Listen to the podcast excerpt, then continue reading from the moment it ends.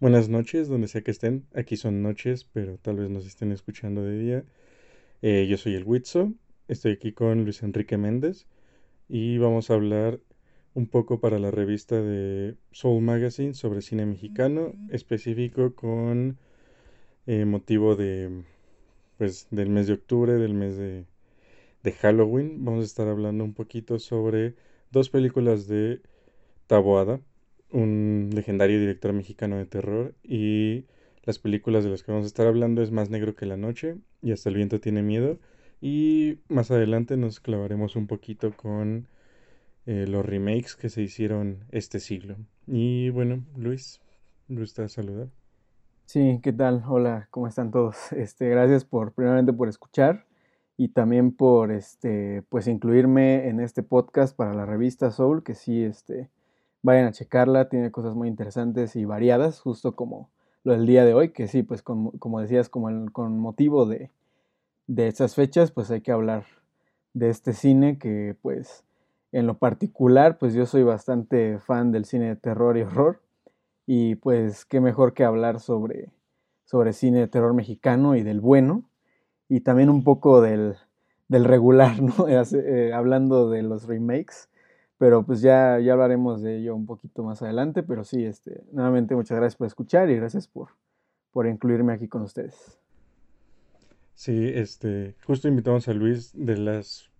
Eh, Luis y yo estudiamos juntos, no es la misma generación, pero sí en la misma escuela y es probablemente una de las personas, si no es que la persona que conozco que más sabe de cine de terror, entonces por eso lo tenemos aquí. Entonces, bueno, ahora sí a lo que a lo que vamos. Carlos Enrique Taboada. Y si quieres podemos empezar hablando con Hasta tiene miedo, que me parece que de las dos es la primera que hizo. Em, me estabas comentando ahorita un poquito antes del podcast que ya tenía rato que no las veías y las volviste a ver pues, con motivo de esta conversación. ¿Cuál es tu opinión ahora que las volviste a ver, que, las vuelves a que la vuelves a tener fresca? Pues mira, la verdad es que cuando la vi por primera vez hace mucho tiempo, la verdad no recuerdo cuándo, de haber sido a lo mejor en la prepa, que, que pues sí me, o sea, yo recordaba cosas como muy particulares, que justo eso es como una de las cosas que creo que habríamos que como, como enfatizar, como las partes más eh, memorables, eh, algunos sustos, eh, algunos personajes, son como cosas que, que en particular tienen estas películas que se quedan como clavadas en la mente de uno. Y, y pues sí, sobre todo los sustos, ¿no? Y, y, como que en ese tiempo, sobre todo, pues era como muy, muy común esas historias de, de miedo, como de fantasmas, niñas que se aparecían, cosas así. Entonces como que creo que esa ambientación le ayudó muchísimo y esas eran las cosas que más recordaba yo. Y bueno, antes de entrar a la escuela de cine, pues nunca me clavaba yo como en analizar, ¿no? Era así como nada más ver la historia y ya, ¿no? Eh, y a lo mejor después que era lo que me, lo que me dejaba y ya, pero pues ya después viéndolo como con ya esta perspectiva, después de haber estudiado cine y pues incluso todavía eh, viendo un poco más cosas para hablar en el podcast, eh, pues sí, o sea, ya te das cuenta de muchas cosas, incluso me llega a preguntar yo así como, ¿por qué estas eh, historias fueron como tan reconocidas en, en su época y lo siguen siendo, o sea, como tan adelantadas a su época? Y, este, y pues en este caso igual, o sea, recordé cosas que sí fue como de, no inventes, o sea, y, y pues justo es como saber como qué onda con, con aquellos tiempos y con la actualidad, ¿no? Y también eso es muy importante para los remakes que vamos a hablar ahorita. Pero pues sí, eso creo que con eso me quedo ahorita como de momento. Sí, yo, yo la he visto varias veces en mi familia eh, y como en, y en la familia extendida con primos, tíos. Es, son películas que nos gusta mucho ver. De hecho, creo que la primera vez que vi Hasta el viento tiene miedo tenía como 7, 8 años. Y, y es una película que siempre me va a dar miedo y yo creo que mucho de eso tiene que ver con el hecho de que justo la vi muy niño. Y sí creo que creo que Taboada tiene una manera muy, como dices, ya analizándola ahorita ya que digamos vemos la película con un ojo crítico, a diferencia de como simples espectadores, este algo que me gusta mucho de Taboada y que noté esta vez que las volví a ver es mm, lo económico que son sus recursos. No, no es demasiado exagerado en la manera en la que elabora las escenas para llegar al susto. Y sin embargo eso es como lo que siento que es efectivo, ¿no? Que no es elaborado, que encuentra como maneras aparentemente sencillas de llegarle al público. Y, y, y por ejemplo, nunca las había visto pensando como en el contexto social hasta esta vez que las vi, porque sabiendo que íbamos a verlas con los remakes, creo que, o sea, la primera parte obvia es, ok, vamos a lo, lo primero que va a resaltar es las épocas en las que están sucediendo. Y creo que es muy interesante que, especialmente hasta el viento tiene miedo, que es un remake un poco más viejito, porque me parece que es como del 2007. eh, mientras que la de Más Negro que la Noche es como de 2015, me parece. Em, tienen mucho como esta onda de, de chicas rebeldes contra la autoridad y siento que es un poco lo mismo en la de Hasta el viento tiene miedo, la original, que también es como este choque entre, entre dos generaciones, ¿no? Que creo que está mejor hecho en la primera de Hasta el viento tiene miedo, pero en general creo que al menos en ese aspecto sí como que trata de evocar un poquito el espíritu de Taboada. Y pues eh, no sé qué opinas tú, es muy curioso para mí em, eh, darme cuenta que no hay realmente tantos efectos visuales en las películas de Taboada, en las originales, porque digamos que en el recuerdo, el recuerdo visceral es como muy impactante, ¿no? Y ya que la vuelves a ver te das cuenta que en realidad no hay tanta sangre, en realidad no hay tanta como, eh, como trucos eh, cinematográficos eh, si acaso en algunos momentos muy específicos, pero creo que Taboada en realidad de lo que es un maestro es un maestro del ritmo y del mood. Todo el tiempo el mood te tiene atrapado, ¿no? Y no necesitas estar teniendo como el jump scare cada tres minutos porque el mood te tiene angustiado toda la película. No sé qué opinas. Sí, eso, eso es muy, este, muy certero lo que dijiste, porque creo que lo que le gusta mucho a él, más allá de, o sea, como dices, más allá como de los recursos como, como tan, este, eh, pues sí, ¿no? Los jump scares o los, o los efectos y demás, eh, como el montaje o los cortes, como, o el ocultar información, este, como esa clase de misterio y, y, sí, como dices, eh, hacer la ambientación, o sea por ejemplo, bueno, ahorita acordándome de este Más negro que la noche, en, en la secuencia del- de la biblioteca donde está esta chica y, se aparece la tía, ¿no? Entonces, y bueno, en Hasta el viento tiene miedo todo lo que tiene que ver pues con el viento precisamente, que, que cada noche es como súper intenso, entonces como que creo que incluso ahí, por ejemplo, se siente mucho el aislamiento, sobre todo porque sabemos que están solas de vacaciones, eh, bueno, las, las castigan, ¿no? Pero están, es como época, Están en vacaciones, sí. ajá, entonces como que el aislamiento, eh, la autoridad, o sea, creo que ahí, eh, esa, esa creo que podría decir que me gusta un poco más que, que Más Negro que la Noche. Hay elementos que también me gustan mucho en Más Negro que la Noche, pero, pero sí me gusta un poco más y, y sí, creo que tiene mucho eso, ahora que lo mencionas, como de el montaje, el oculta- ocultar información y, y, la, y la, el misterio, como lo que oculta y a ver qué, qué pasa y pues si de repente, ¡zas! O sea, te viene todo lo que, eh, lo que va y viene construyendo, ¿no? Sí, justamente, y creo que creo que habla de lo gran director que era Taboada y creo que es una de las claves de por qué tal vez sus películas, las originales, eh, terminan al final resonando más que los remakes, porque quieras o no, se han pasado eh, die- este, 10 años de- entre los dos remakes y nadie está hablando de ellos, ¿no? Pero realmente creo que es difícil olvidar una película de Taboada ya que has visto una película de Taboada. No digo, no vamos a hablar en este podcast de las demás, pero está Veneno para las Hadas, este, El Libro de Piedra, que son grandes películas, y El Libro de Piedra que también tiene un remake, de hecho. Y ahora me gustaría hablar un poquito a nivel un poco temático, y yo creo que en este aspecto las dos películas tienen un tema en común y que siento que es muy especial para la época, que ya lo había comentado un poquito, que creo es esta esta división entre generaciones, ¿no? Tenemos esta generación, eh, pues estos son los setentas, entonces tenemos esta generación que viene surgiendo de todo el movimiento este hippie, por así decirlo, de los sesentas y están, son como herederos de ese movimiento y están intentando como más que rebelarse, encontrar un lugar en el mundo y se están enfrentando a esta vieja generación que no los deja expresarse, ¿no?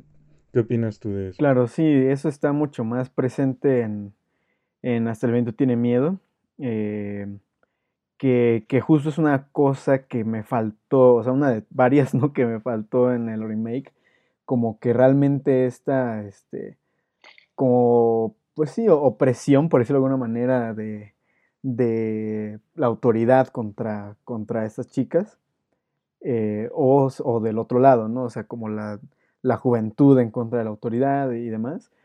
Eh, y es que sí, o sea, creo que también eso era como súper común en, en ese tipo de escuelas, o sea, estamos hablando de que es una escuela eh, pues para, para mujeres jóvenes, como súper institucional, con muchas reglas, y pues aparte también, o sea, eh, justo como dices, la, la, la brecha generacional en la que estamos con, con chicas que están descubriendo pues su sexualidad y que, por ejemplo, esta otra chava que tiene a su novio y, y la, o sea, les, las oprimen de, de todo, ¿no? O sea, no la dejan ver una foto de su novio, o sea, hay como muchas cosas y, y esto también construye el, el, este, como la cuestión de terror, porque no solo es el fantasma, sino eh, esta parte como realista en la que, o sea, no puedes hacer nada, o sea, está esa opresión y si ellas se sienten, o sea, o sea, te imaginas sintiéndote como súper eh, eh, encerrado y, que no te dejan hacer nada y todo, y que además estás estudiando y te castigan, o sea, como todo esto que se viene construyendo, y además hay un fantasma, o sea, es como muchas cosas que están ahí aunadas que, que pues eso ayuda a construir como, como la parte de los personajes, y, y esto también conlleva a, las decisiones que toman, porque esa es otra cosa que igual, este, como que todas las, la, la historia fluye por eso, porque porque como que el hecho de, romper las reglas este, eh, institucionales, digamos, pues las lleva como a, darse esos sustos. Por ejemplo, esa chava que va como a, a agarrarla, a robarse la foto de, su novio que le confiscaron este, en la oficina de, de la directora. Y pues ahí, por ejemplo, descubre la foto de, de la chica muerta y, y, o sea, no sé, como que todo, todo va como con respecto a eso y, y es súper natural, o sea, todo fluye y pues, y, y- tiene sentido, ¿no? Entonces sí, todo eso tiene que ver con, con la narrativa. Sí, justamente. Y, y, además, este, y en esto sí siento que es el mayor problema del remake. Siento que en el original tenemos a estas chicas que, eh, que son rebeldes y son jóvenes y digamos que la, eh, las actitudes que tienen son justo por eso, ¿no? Porque son jóvenes, porque están intentando encontrarse a sí mismas, conocerse a sí mismas. Em, y creo que em, el gran problema del remake es justo que eh, en lugar de, de ser adolescentes comunes y corrientes, las convierte como en estas pacientes de una institución mental y además de eh, una institución mental vista de una manera como muy cliché y tratando también, digamos, eh, los, los problemas emocionales de estas chicas de una manera muy, eh, muy prejuiciosa, ¿no? Porque aquí ya de plano la película las pinta como están locas, ¿no? Están locas y si se rebelan es porque están locas y si las oprimen es porque están locas y, y tienen que cuidar de ellas y porque quién sabe qué van a hacer. Y siento que le quita un elemento muy importante a la película porque la película, la original, pues justo eso, ¿no? O sea, pues son rebeldes porque todas las personas jóvenes son rebeldes, ¿no? Y se van a rebelar hacia, contra una autoridad que los está oprimiendo, pues por obvias razones, ¿no? Y Y creo que ahí es donde está el mayor problema, porque realmente creo que se le quita demasiado peso a los personajes, incluso se les juzga más al momento de recontextualizarlos de la manera en la que lo hacen. No estoy diciendo que no se debiera recontextualizar, porque pues si no, ¿para qué haces un remake? Pero creo que se hace de una manera insensible y que además termina no funcionando, ¿no? Y, y pues no sé, otro tema que, em, que también me quedé pensando en, en, la original, en la de Hasta tiene miedo y también un poco en Más negro que la noche es en el tema este de la lucha entre dos generaciones, pues eh, no hay que olvidar que los movimientos estudiantiles del 68 y del 71 están muy cercanos a esa época.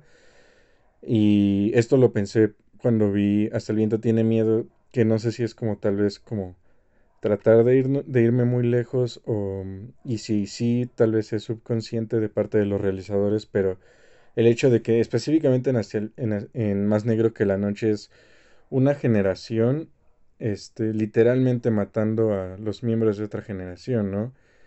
Este, y de maneras como excesivamente violentas y, y, todo esto. Y tenemos, digamos, lo mismo que en Hasta el viento tiene miedo esta lucha entre dos generaciones. Aquí las chicas son más grandes, ya son en realidad adultas que están trabajando, pero igual son una generación muy distinta a la tía y el fantasma de la tía. Y básicamente la representación de la tía en digamos, en vida, que es este, la ama de llaves de la casa. Y, y, creo que todo el tiempo está este estira y afloje entre lo que quiere la nueva generación y lo que trata de evitar la vieja generación. Que creo que es un poco más evidente que en Ascendiente tiene miedo en el sentido de que en Ascendiente tiene miedo son adolescentes, ¿no? Realmente no pueden pueden rebelarse, pero no pueden discutir demasiado, ¿no? Al final, una orden es una orden y la van a tener que cumplir o fingir que la cumplen. Y en cambio, en Asalviento tiene miedo, pues digo, en Más Negro que la Noche ya son adultas y ya pueden responder. Y lo tenemos desde el sentido en el que abiertamente se quejan del, ama de llaves, abiertamente se quejan de Becker, abiertamente se quejan incluso de que no les gusta la decoración de la casa, ¿no? Eh, que creo que es un poquito como las nuevas generaciones ya tomando pasos por tomar un lugar en el mundo en el que habitan y como las viejas generaciones van a como llegar hasta las últimas consecuencias para evitar que las nuevas generaciones tomen ese lugar. Sí, justo, y pues ese es uno de, los varios temas como que tienen en común. Creo que justo por eso fue como buena idea hablar de estas dos, porque también tenemos eh, pues muchas, o sea, es, es, es los dos grupos de, de mujeres, ¿no? O sea, básicamente y los fantasmas también son mujeres, o sea, es como la, figura femenina siempre presente. Y, bueno, eh, en ambas, eh, obviamente como pues, por diferentes razones, pues son historias distintas, pero tenemos la figura del, novio externo, digamos, que viene como de fuera, o sea, obviamente en cuestión de, de Acerviento tiene miedo, pues llega eh, a, a, meterse el novio de la chica porque pues está prohibido, ¿no? Y, y seguimos con esta cuestión de las prohibiciones y demás. Y en, y en Más Negro que la Noche, pues está el, el ex esposo, me parece, de, de, otra de ellas, que también llega. y, el prometido de una, ¿no? Exacto. Entonces, eh, pues no sé, como estos elementos este, eh, principales que, que sí son como súper, súper similares, o sea, es prácticamente eso, que pues en ese sentido, yo, bueno, este, mi, mi, como sabrás, tal vez mi género, uno de mis géneros favoritos, subgéneros favoritos del, terror es el slasher y pues uno de los, de los temas como, como más recurrentes ahí pues es justamente la cuestión de, de o sea, hay, hay, muchas cuestiones muy este, filosóficas y muy clavadas en ese sentido de que pues el asesino siempre es un hombre, hay muchas víctimas mujeres y no solo es cuestión eh, no, no, solo de feminicidio, por decirlo de alguna manera, sino de que hay muchas cosas de las que también han este, hablado, como de que, por ejemplo, las, el arma punzocortante podría casi casi ser como una figura fálica y etcétera, o sea, como muchas cuestiones muy, este, muy, muy así.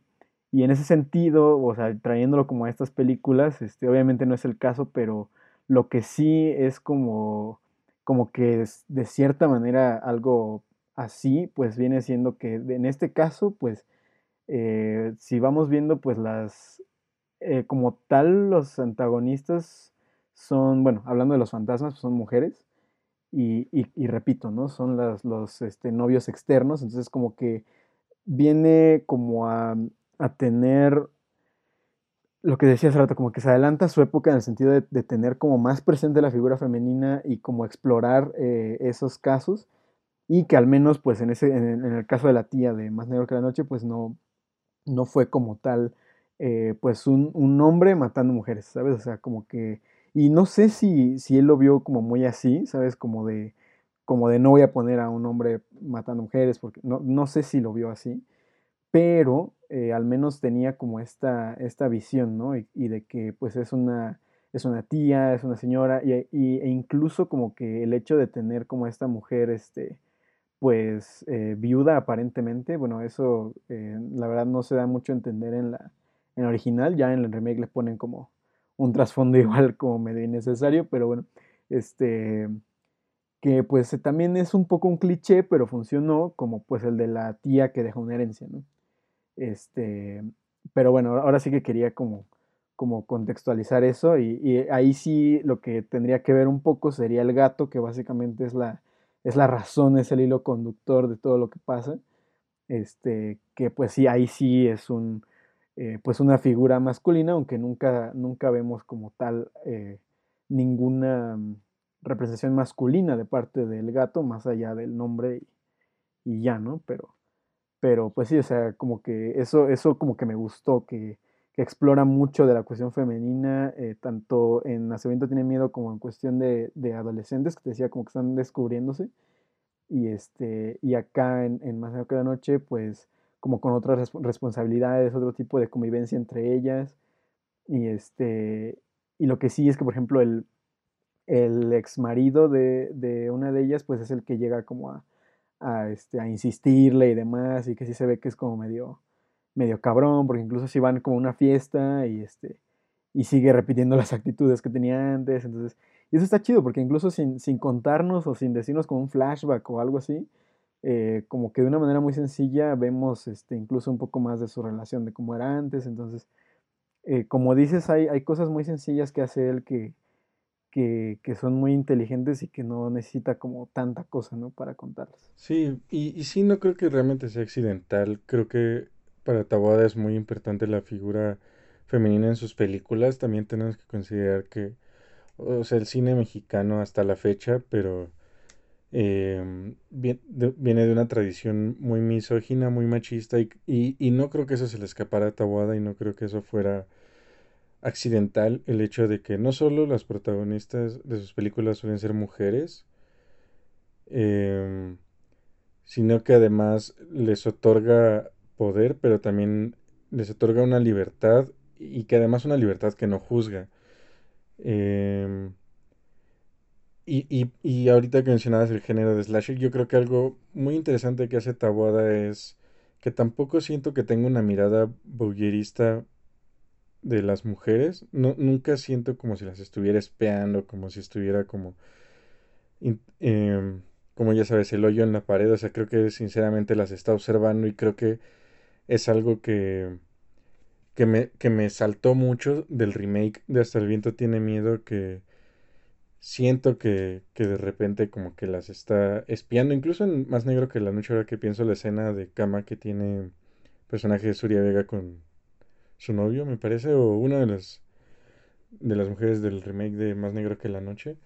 Y, y, y, creo que el mejor ejemplo de lo que estoy diciendo, hay dos escenas, una en cada película, donde vemos como estas mujeres solo, eh, no sé, divirtiéndose, eh, pasándola bien, que en Hasta el viento tiene miedo, es esta escena en la que esta Claudia toca el piano y todo, y las chicas se ponen a bailar y una empieza a hacer como striptease.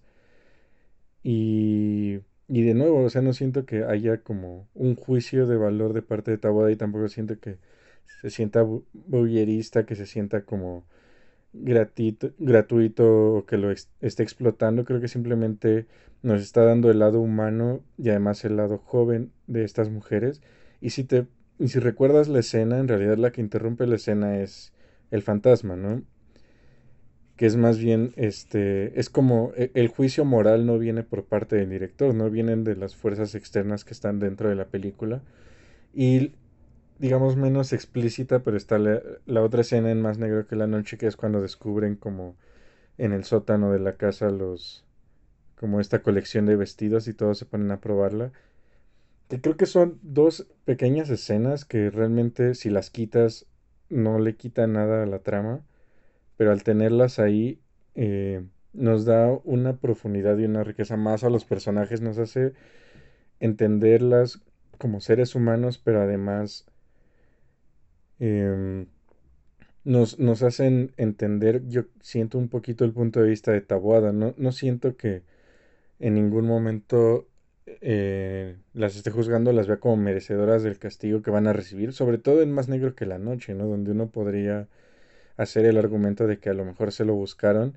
En un Taboada es como, no, pues, o sea, nada, son eh, personas jóvenes que están intentando como divertirse y saber qué anda con la vida y de repente se ven se encuentran con esta situación como extrema y que y desproporcionada contra ellas. Entonces sí, yo creo que respecto a lo que mencionas, yo creo que Taboada tiene muy claro el rol femenino en sus películas, pero también, como dices, el rol masculino y eso se ve más en Más Negro que la Noche.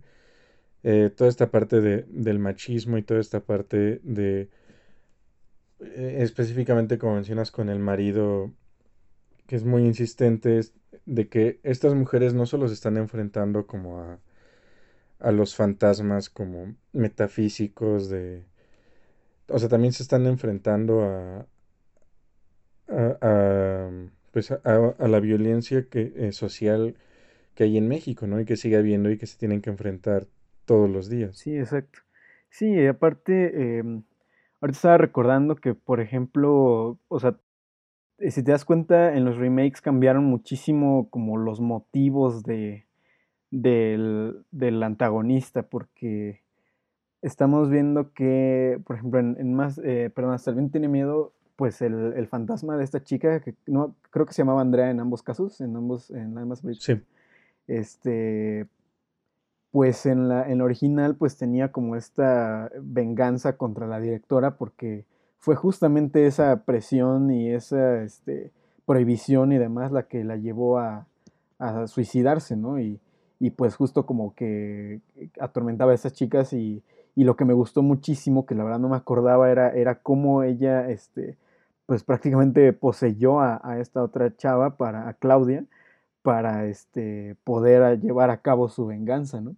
Es como algo, no sé, como algo bien chido, porque además ni siquiera le hizo como, bueno, técnicamente no le hizo daño a Claudia, porque sí, pero después... Pero en, realidad no le pasa nada, ¿no? Ajá, exacto. Eh, para llevar a cabo su venganza y ya, y pues, y, fin, ¿no? Incluso me da mucha risa el final de que ah, todo allá hasta la escuela es como súper feliz porque la directora se murió.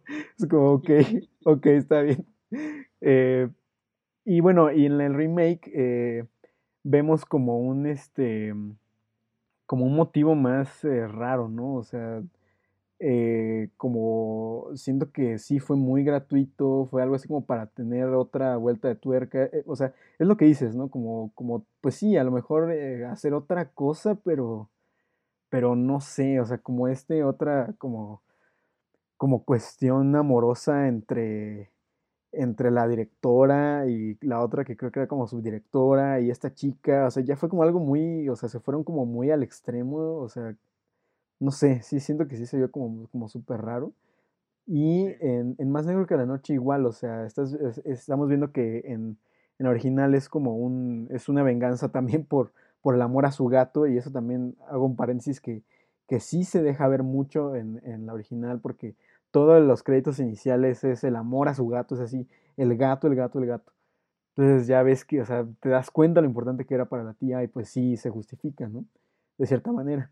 Y en, la, y en el remake eh, no, se ve, no se ve tanto eso del amor al gato, o sea, se ve que es nada más como que era nada más un capricho y le dieron mucho más importancia al, como al, al backstory de, de, de, la, de la tía como con con este, su, su marido que la engañó, y etcétera, como que ahí también estamos viendo como mucho, mucha venganza en cuestión como de, como pasional. Y, y, la verdad no sé, ahorita igual tú me dirás tu opinión, no sé si funciona mucho, este, porque igual, o sea, estamos viendo, como dices, o sea, si le damos como más importancia, o sea, bueno, Tabuada le da más importancia como a, a esta cuestión de, pues sí, de sus protagonistas mujeres, les daba como más, o sea, siento que, que sí pierde mucho el fantasma de la tía al querer vengarse como por cuestión pasional o, algo así que por algo más personal que era su gato, ¿no? Entonces, no sé, siento que también, no, sé si fueron como muy buenas este, decisiones, ¿no? Sí, sí, o sea, creo que definitivamente en los dos remakes se siente muy gratuito el giro que le dan.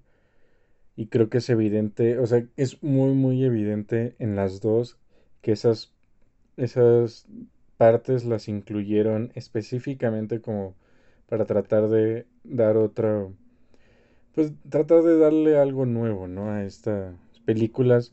Sin embargo, o sea, siento que algo que no entendieron del cine de Taboada y de sus películas es que Taboada sabe muy bien cómo ir construyendo un conflicto y cómo ir construyendo una escena. Y, tiene una inteligencia visual muy importante, me parece.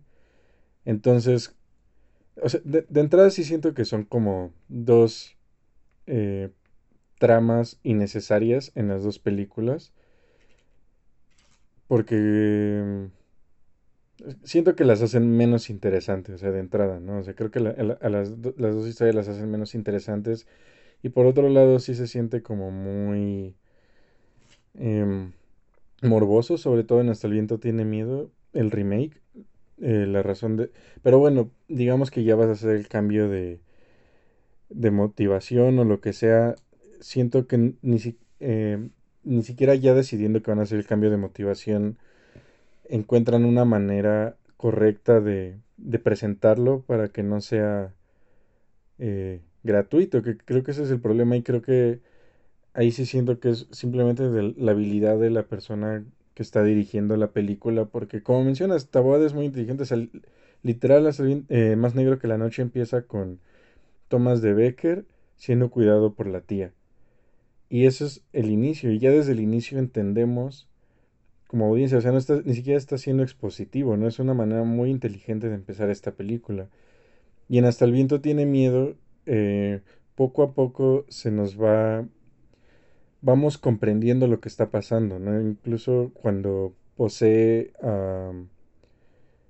eh, cuando esta Andrea posee, este, posee a la chica, es, es, es un poco evidente si has visto mucho cine de terror en tu vida que está poseída, pero de todas maneras no siento que esté forzando la mano, no siento que nos esté como eh, como siendo como muy insistente con eso. Creo que simplemente la inteligencia de Tabot es que durante toda la primera mitad de la película nos muestra este personaje que tiene una forma de ser como muy cariñoso, muy amable, muy tierno y de repente después de su accidente se vuelve como muy frío y calculador y como que no, no nos trata como tontos a los espectadores, sino que nos pone todas las pistas ahí y nos deja que nosotros eh, pues armemos el rompecabezas, no, no nos no nos tiene que hacer como esto del flashback en Más Negro que la Noche y en Hasta el Viento tiene miedo que también lo usa.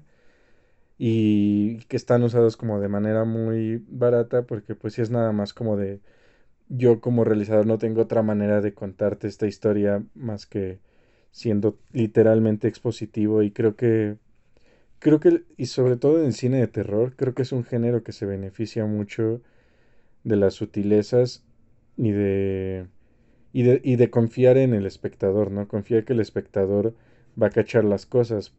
Porque si en el cine de terror, en mi opinión, empiezas a explicar, le, le, vas quitando un poquito lo interesante, lo emocionante. Creo que hay una, una emoción muy intensa en el no tener idea de qué es lo que está pasando, lo que va a pasar, y tú tener que descubrirlo por ti mismo. Y creo que los mejores directores de terror son los que te dan todas las respuestas sin que tú te des cuenta que te están dando las respuestas. Te las dejan ahí para que tú las levantes, ¿no? Sí, es que sobre todo si hay este misterio, o sea, ellas van descubriendo las cosas, como te decía hace rato, este, como por, por la cuestión de, de, de, ir rompiendo las reglas, ¿no? O sea, como escapándose o yéndose por ahí, o sea, no vayas a la torre y, y eso, por ejemplo, también es como, como típica regla de, de película de terror, es como no vayas ahí, o sea, como como en Scooby-Doo, ¿no? Que te dice, que dice algo así, este, si te dicen que no vas al castillo, vas al castillo, ¿sabes? Este, es, es algo así, o sea, y, lo van descubriendo y pues, este, eh, como dices, también el espectador lo va, lo va descubriendo. Y ahora, ahora que me acuerdo, eh, una de las partes que me gusta mucho eh, de, de, Más Negro que la Noche es que de hecho sí hay un, un, flashback, pero ni siquiera, o sea, ahí tampoco te salta y hasta también da como miedo porque, por ejemplo, desde la secuencia inicial del, del gato de Becker, eh, de repente tiene, eh, o sea, como que congela la toma y se ve como negativo así, bien raro.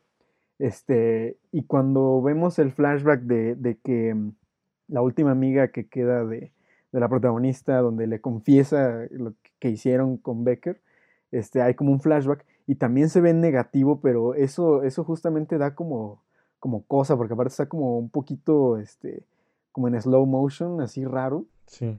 Y, pero incluso ahí también fue como muy este, certero dónde poner eso, porque justo lo que eh, eso me gustaba que al final, o sea, digo, como dices, uno ya sabiendo cosas, este, ya dices, pues obviamente ellas la, lo mataron y por eso eh, las está matando la tía, ¿no? Pero en, eh, en, en, la película, pues originalmente no se supone, o sea, tú vas, se supone que el espectador sería como de, ¿qué onda, no? O sea, ¿por qué, sí, sí. está pasando esto? ¿Qué, ¿Qué culpa tienen ellas, no? X y y ya después, al final, ya esta chica confiesa y es como de, ah, ok. Ya, ya lo ves, o sea, y te muestra cómo lo matan y, y, la matan, lo matan todas, o sea, para que también digas, ok, por eso las mató a todas. Y en, y en el remake, pues la, la, eh, al gato lo mata una de ellas, al que le mató a Subrón, el gato. Este, y, y ya, y aparte también la manera en la que lo mata es como de, ay, o sea, no sé, como que tampoco sientes mucha empatía por el gato, no sé, es como de, ah, y este, y luego, pues, o sea, también es como de, entonces, ¿por qué mató a las demás? O sea, es como, pues la mata ella y ahí se acaba, ¿no? Sí, exacto, además la vi con mi hermana y sí estábamos intentando entender como de, ¿por qué está matando a los demás? O sea, a lo mejor a esta la está matando porque fue infiel, o sea, ayudó a que el marido de la protagonista fuera infiel y a lo mejor la tía como que les tiene rencor porque a ella también le fueron infiel y a la otra amiga porque sabía y no le dijo, no sé, o sea, como que sí siento que las, las motivaciones no están ahí, ¿no?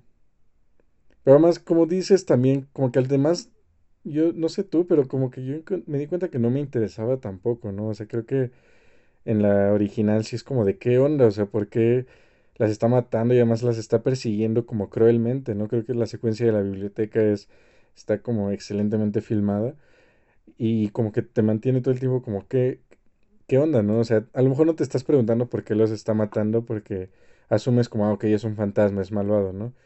Entonces como que ya no necesitas la explicación, pero sí todo el tiempo estás como de qué está pasando y ya al final es que entiendes, es como de, ah, ok, pero aquí siento que en esta película fue como un poco X, ¿no? O sea, tam también siento que los, los personajes protagonistas están construidos de una manera muy superficial, muy plana.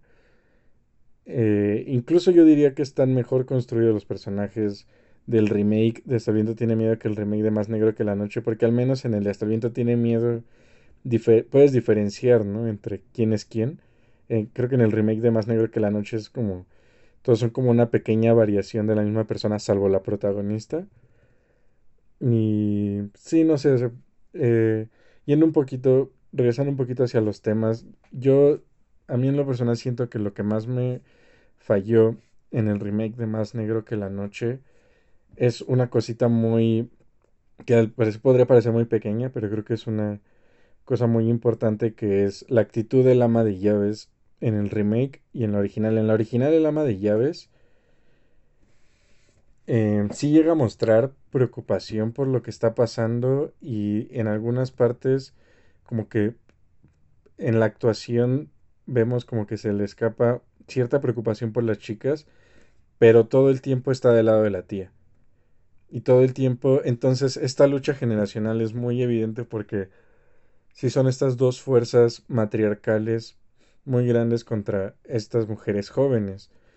Y en el remake, como vemos hasta el mismo final de la película, la, el ama de llaves es como la cómplice de la protagonista, ¿no? Y, y hasta la tía se vuelve la cómplice de la protagonista.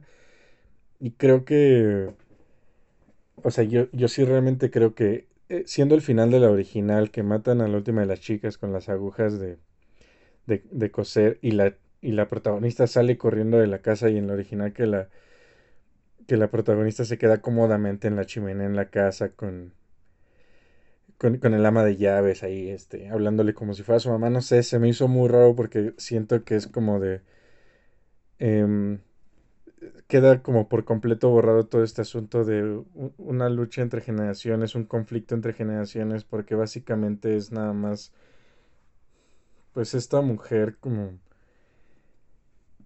Además muy extraño, ¿no? Porque tomando el, el lugar de, de, de, la persona que mató a la que se supone que, que eran sus amigas, y como regodeándose en eso, y no sé, siento que es muy es muy anticlimático para mí el final del remake de Más Negro que la Noche. Sí, sí, me saqué mucho de onda cuando lo vi, sí dije, ah, ok. y pues no, o sea, terminas, pues, o sea, a lo mejor no odiando, pero sí como con un sentimiento de desagrado hacia el, la protagonista, ¿no? Así de, chale, pues qué mal pedo, ¿no? O sea, pero, pues bueno, no sé, sí, esas decisiones no son como muy buenas. Y es lo que te digo, todo, todo conlleva a las decisiones de los personajes también, o sea, eh, y sí, y, y, creo que tienes mucha razón, o sea, son detalles, pero que, que, están ahí por algo y que, y que todo tiene que ver con todo, ¿no? O sea, en mi caso yo también tengo uno que desde un principio que vi el, el remake de Más Negro que la Noche, eh, me saltó mucho el gato, porque es una raza de gato que, bueno, según yo, no es tan, este, agresiva o propensa a ser como, o, ser como muy, o sea, es como muy tierna esa raza de, de, gato, es como de esos gatos que casi siempre son, la verdad no recuerdo la raza, pero son como blancos, como con beige o cafecito, uh -huh. así, y como con ojos muy grandes, como muy así, ¿sabes? Y, y eso es muy importante, o sea, porque el, eh, esa es otra cosa, que el gato negro, pues, siempre ha representado, pues, una cuestión muy de mala suerte, de mal augurio y demás y sobre todo más en la época en la que salió la original, ¿no? Y, este, y pues esa, esa raza de gato que es como la más común, eh, ahí sí le podrías tener como cierta este, eh, aversión y, y en, la, en, la, nueva pues no, o sea, lo ves y hasta lo ves tierno y no sé, no sé si fue a lo mejor el hecho de decir, bueno, este, en primera que sea diferente y en segunda, este, que como para que a la gente le dé ternura y, y se molesten cuando muere, o no sé, no sé, no sé qué, qué, los llevó a ello. Pero también eso, o sea, algo relativamente sencillo, pero pues a la vez no tanto, porque pues es el, se supone que es el motivo, ¿no? Entonces también tendría que ser como pues una raza de gato o que, o que al menos se vea pues, pues no sé, más temeroso. Me, me recordó mucho a, a, Cementerio de Mascotas, que también el, el gato es como la parte más importante y también este en, en, la original también se ve muy, este, cuando regresa de la, digamos, estoy desviando un poquito, pero cuando regresa de la tumba, este, ya se ve súper malvado y en la otra solo como que le esponjaron el pelo y se ve medio, sí. medio arisco, pero es como de, mm, ok, pero sí es como más o menos como que el mismo tema. Sí, totalmente, el casting del gato estuvo terrible en, la, en, en el remake y es evidente, ¿no? O sea, obviamente no está bien que, que maten a Baker en la original, eh, digo, ninguna de las dos, ¿no? No está bien que lo maten, pero en el original al menos sí como que entendemos, ¿no? Que es un gato como muy antipático, que es casi como una extensión de la tía.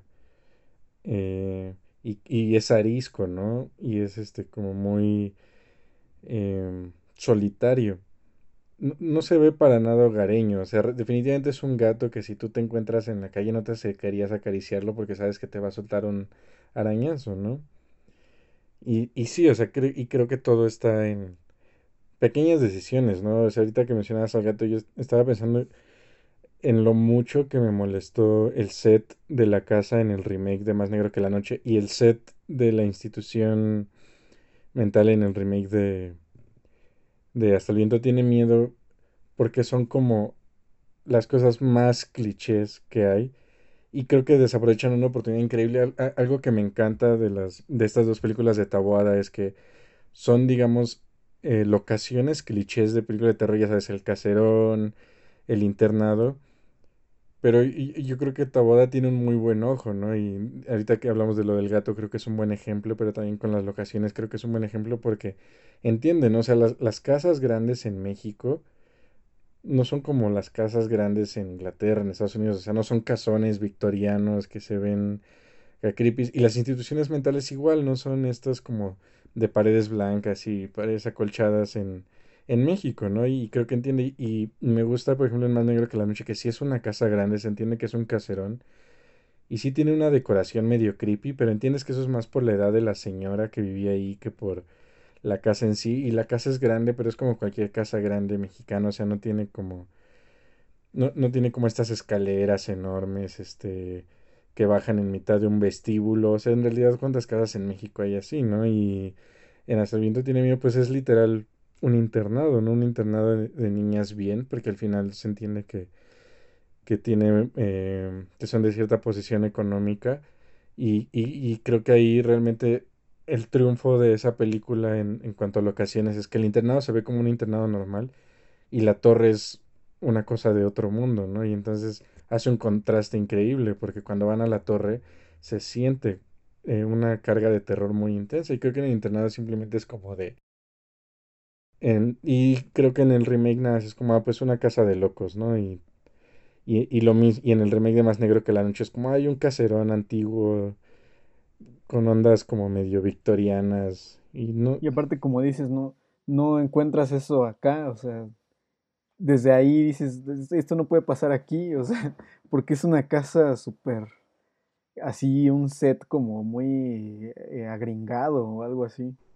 Sí, totalmente, o sea, es como si estuvieras viendo de re- eh, la, la casa de la maldición de Bly Manor, ¿no? Pero con, pero en, en mexicano y es como, no es necesario, ¿no? O sea, y, y creo que eh, Taboada demuestra, ¿no? O sea, que la locación no necesariamente hace la atmósfera, sino la manera en la que filmas hace la atmósfera. O sea, aquí tenemos dos películas, eh, dos remakes, que sus locaciones en realidad no están mal a nivel de diseño de producción, no están mal. Sin embargo, la manera en la que son presentadas, la manera en la que la película es presentada hace que sea como X, ¿no? Y aparte de que no se las crees. Y eh, en ese sentido te quería preguntar a ti, ¿tú qué es lo que opinas? Porque es evidente que no es solo el guion, ¿no? Es evidente que no es solo el guion o las actuaciones.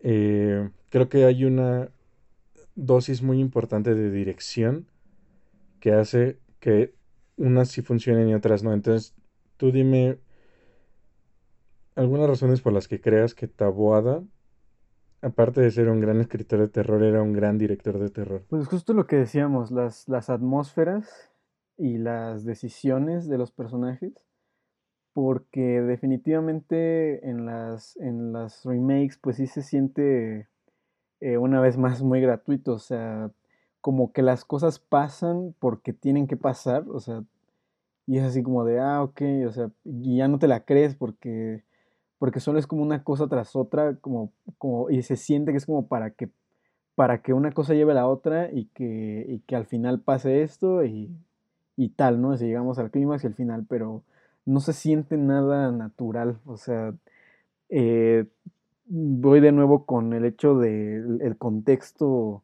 de la, de la historia, tiene que ver mucho con cómo pasan las cosas y, y también como hemos visto en la universidad, menos es más, ¿no? Y tanto no solo en el guion, sino como bien decías en las locaciones, que pues es la, la, la casa del, del, este, del remake de, de Más Negro que la Noche se ve súper exageradísima y sí, justo se desaprovecharon algunas cosas, eh, muchas otras eran muy innecesarias y lo que yo te iba a mencionar era que, que justo como decías tú, la, como que la, la atmósfera hace a, la locación en sí, se podría decir, porque como que Dawada demuestra que, que estas historias pueden ocurrir en, en lugares relativamente comunes, o sea, pueden ocurrir ahí, o sea, y, y sí, como dices, no está tan exagerada la casa de, de la tía, entonces eh, eh, es como algo, algo antiguo, pero pues no, no tan este, agringado, ¿no?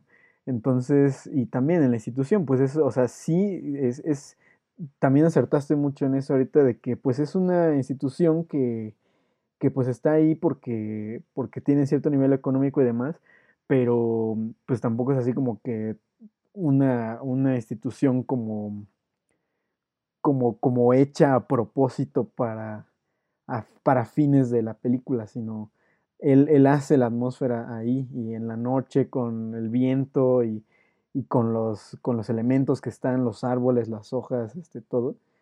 eh, entonces, pues vuelvo a eso, como que menos es más. Entonces, y, y, y asimismo las actitudes de los personajes de todos ellos son supernaturales en las originales porque desde un principio establece eh, todo, o sea, no solo el mood de la película, sino, sino eh, las actitudes eh, de, de los, de las protagonistas y por qué toman esas decisiones. Y, y también están muy definidas los personajes de Hasta el viento tiene miedo en la original, porque vemos como, también se podría decir que son como más o menos clichés, pero pero están bien justificadas, como que cada una tiene una actitud muy distinta, o sea, este, la protagonista Claudia, pues vemos que está, casi siempre la vemos como muy eh, preocupada, pero además es muy recta, y hasta podríamos decir que es como, como la típica final girl de, una, de un slasher, porque es como muy recta, muy así como de, no, no hagamos esto, no, a ver, espera. Y cuando ya se pasan este, de la raya, por ejemplo, en la escena del, del baile, bueno, del piano, este, también ella dice, a ver, ya dejen de molestar a, a esta otra chica que era, que era como la chica chismosa, ¿no? Que siempre iba con, con la directora, o tenemos a esta otra que es la que baila, que siempre tiene una actitud muy, este, eh, pues muy abierta, ¿no? Se podría decir. Este, entonces como que cada una tiene un- como una personalidad, están muy bien definidas, pero pues justo eso también tiene que ver con la misma adolescencia, o sea, esos roles también se establecen en, en la vida real, o sea, eh, hay, hay muchos roles que se establecen así y este y están muy bien definidas. Y, y en, la, en la de Más Negro que la Noche, pues eh, todos los personajes igual, aunque estamos en un contexto también más o menos cliché, con, como decía hace rato, la tía fallecida, con la casa, con la herencia, el gato, este, la, el ama de llaves, que también es más o menos un concepto medio, este, medio gringo, como podría decir eh, la película de este, La mansión embrujada, donde también vemos al mayordomo como super creepy y demás pero pues aquí también se ve como esta, eh, pues sí, nuevamente lucha generacional con, con ella y, y, pues al menos como dices, vemos como cierta... Eh, no, no, el ama de llaves no se queda como con el personaje del ama de llaves creepy, sino, sino vemos eh, tintes más eh, grises también entre ella, como, como decías, que de repente sí se preocupa y todo, y pues llega un punto donde decide irse, o sea, porque es como de, pues ya, o sea, yo, yo ya mejor me voy, o sea, y eso estuvo bien, porque era como de, pues sí, ahora sí que hasta aquí llegó su personaje, no tenía por qué ser este, también parte, como dices, eh, como, como del lado de la tía y como ya al final también terminó siendo como, como este, como antagonista en el remake, así como raro, como de, ay, no, no sé, no, no se sintió como muy... Entonces, como que todo eso conlleva a que las decisiones y las actitudes sean tomadas de esa, de esa manera y, y se sienta más natural. Eh, y pues ya en los, en los remakes, pues no sé, te digo, se siente todo muy acartonado, muy, muy gratuito, muy como que porque las cosas tienen que pasar así, este, hagan esto y, y ya, ¿no? Ahorita me acordé mucho de, de la escena post créditos, más o menos de, del remake de, de Más Negro que la Noche, donde, o sea, Super X, el, el otro vato llega, no sé a qué, no sé de dónde viene ni a dónde o a qué llega, pero regresa y Becker lo mata, pero es como de, ah, qué pedo. O sea, Por eso. ajá, o sea, como que se les olvidó matarlo en la película y, y nada más lo pusieron ahí como de, ah, espera un segundo, faltó ese vato. Entonces, como de, qué pedo. Aparte muere bien raro, es como de, ah, ok, o sea, estaba bien preocupado por ese güey, ¿no? Este, entonces, no sé, cosas así que es como de, ay, no, no sé. Sí, sí, ahora sí que yo creo que la, la gran, eh, yo siento, lección de esta plática es, eh, pues, el diablo está en los detalles, ¿no? Y creo que Taboada era muy inteligente en los detalles, sabía que eso era lo más importante. Algo que, que quería mencionar y se me había olvidado es que siento que o sea, el diseño sonoro es superior por mucho en las originales que en los remakes, y eso considerando que en las originales realmente no, no contaban con demasiados elementos para hacer el sonido como tan elaborado como en los remakes. Sin embargo, y yo creo que el ejemplo más simple que, con el que se puede ver eso es en, en que yo creo que nadie hace eh, voces de Ultratumba también como Taboada. El Becker, el Claudia, o sea, son, in- o sea, te, te enchinan la piel, ¿no? Y en los remakes sí me quedaron a faltar ahí, ¿no? Eh, Muy, muy chafa, ¿no? Y yo realmente, y, y, y pues yo un poquito para empezar a cerrar, sí siento que me gustaría ya hablar sobre que la situación del cine mexicano de terror actual comercial, ¿no? Porque tengo muy claro que en círculos independientes y en círculos este más como de autor, el cine mexicano de terror nunca ha dejado de ser bueno. Sin embargo, Taboada no solo era un autor, también era un cineasta comercial. Sus películas tenían buenos eh, resultados y se mostraba en salas en todo el país. Y hoy en día, o estoy seguro que si prendes Galavisión o si prendes de película, de repente te puedes encontrar una película de Taboada, ¿no? Entonces, este, mi pregunta para ti, sobre todo que ves mucho cine de terror, que sabes, ¿tú qué crees que, qué opinas de la situación actual del cine de terror comercial mexicano y qué crees que ese tipo de cine podría aprender de directores como Taboada? Pues mira, creo que esta comparación entre estas películas nos da la oportunidad de entender que las, como que las películas mexicanas de terror comercial actual, este, como que sí parece que quieren como hacer mucho, o sea, como copiar elementos de, de cine de terror gringo. O sea, eso es como muy, este, algo que no, no, no les queda, o sea, por, por varias razones. Y porque también en este caso, pues, estamos, o sea, como que no, no son historias originales, obviamente, o sea, es el remake, pero pero no, no, no sé si peca necesariamente de eso, sino el hecho de que a lo mejor también son cosas innecesarias, o sea, eh, pero creo que lo principal es eso, o sea, creo que si, que como dices, hay, hay, hay películas y, y cortos independientes de, de cine de terror mexicano que, que al menos tienen propuestas como originales y que, y, y que tienen, o sea, que no tienen justamente esos elementos como gringos, ¿no? eh, quizá eso es como lo que habría que cuidar. Y de cierta manera como pues realizador, que de repente yo también hago pues un par de cortos o guiones y demás, eh, t- he tratado de hacer, de justamente no, no hacer eso, ¿no? Eh, la verdad es que a veces sí también me ha fallado porque pues, precisamente yo consumo muchísimo terror este, estadounidense, inclu- incluso este, eh, ¿cómo se llama? Europeo y demás eh, quizá eso es como lo que falta, ¿no? Y, y justo como, como viéndolo como de mi parte, creo que también podría como hacer algo así. Y, y he visto cortos de compañeros de AMSI y demás de terror que, que justo no eh, tratan de tener historias originales, que no, no copian como esta cuestión gringa. Y es lo que vemos en, en el remake de Más Negro que la Noche, ¿no? La, la casa, o sea, eso creo que es lo que, lo que más, y también la fiesta y la, la alberca, o sea, es ca- casi hace dos semanas vi este eh, Freddy contra Jason y vi muchos elementos casi así, es como de, bueno, entonces, pues, pues creo, creo que es eso, o sea, como que lo, lo principal y, y tratar de hacer como historias originales y este, y, y también tratar como de ver el contexto social actual, porque como bien dices, las, los fantasmas de, eh, o sea, el fantasma de, de, de Andrea y el, y el de la tía, pues este, sus voces se escuchan muy intensas y todo, pero es justamente como algo que en su momento daba miedo, o sea, que escucharas una voz así que te llamaba desde algún lugar y con ese eco y todo, pues sí daba mucho miedo. A lo mejor ahorita en esto, eh, actualmente ya no te dará miedo, pero entonces busca como algo actual, o sea, que, que da miedo actualmente, ¿no? Entonces, eh, pues es eso, o sea, como jugar con esas cosas. También se sintió que definitivamente no, no, no- como que no le pusieron mucha atención a la cuestión de, de asustar en los, en las nuevas. O sea, como que sí, pero porque tenía que estar, vamos de nuevo como al hecho de que tenía que estar porque es de terror, pero, pero no, no, no le tomaron con mucha importancia. Entonces, eh, en, en síntesis creo que es eso, el, el agregar las historias.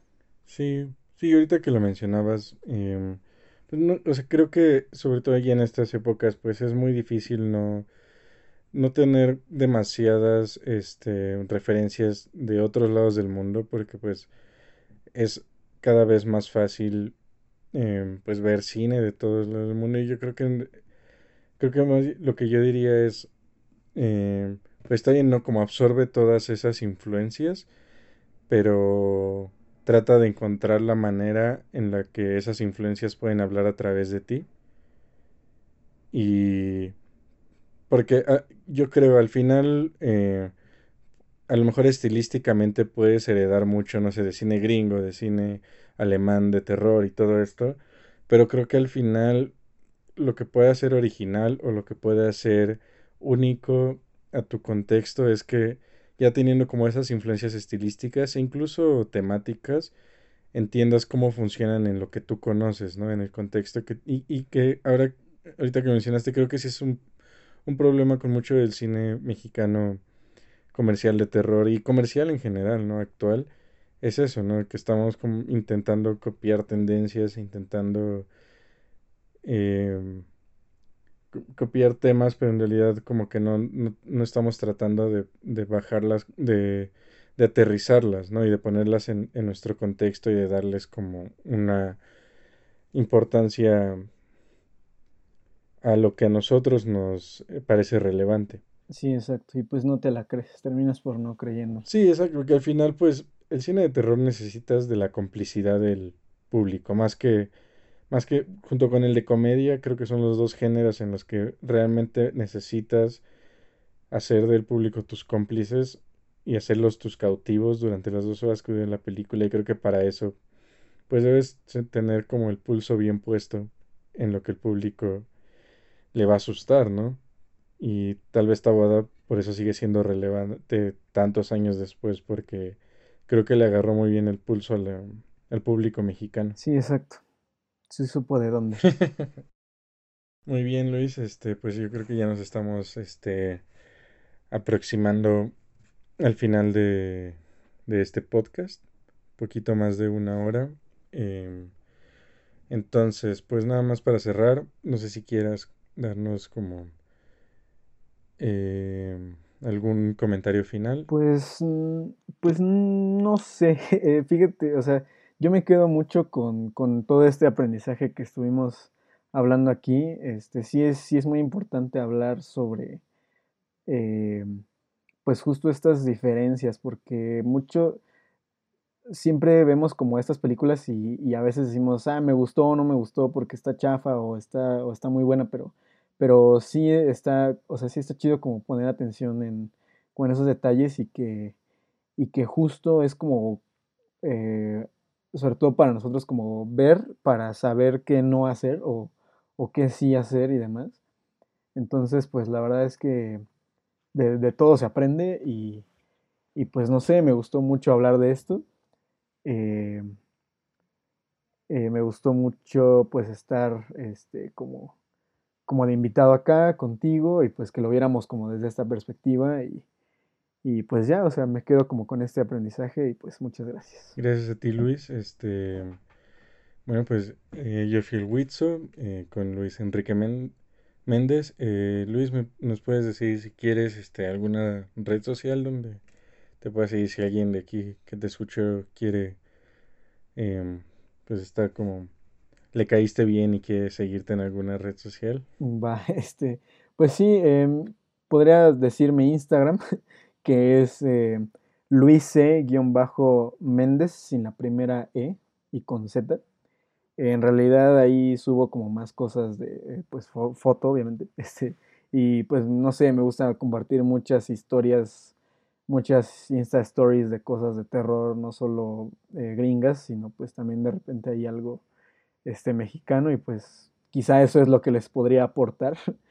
Em, si, si gustan seguirme y pues creo que es todo. a mí me pueden seguir en Instagram en arroba el punto y en Twitter en arroba el en Twitter escribo de cine, de todo tipo de cine, no solo de cine de terror un poco. Y pues no olviden seguir a Soul Magazine en Instagram.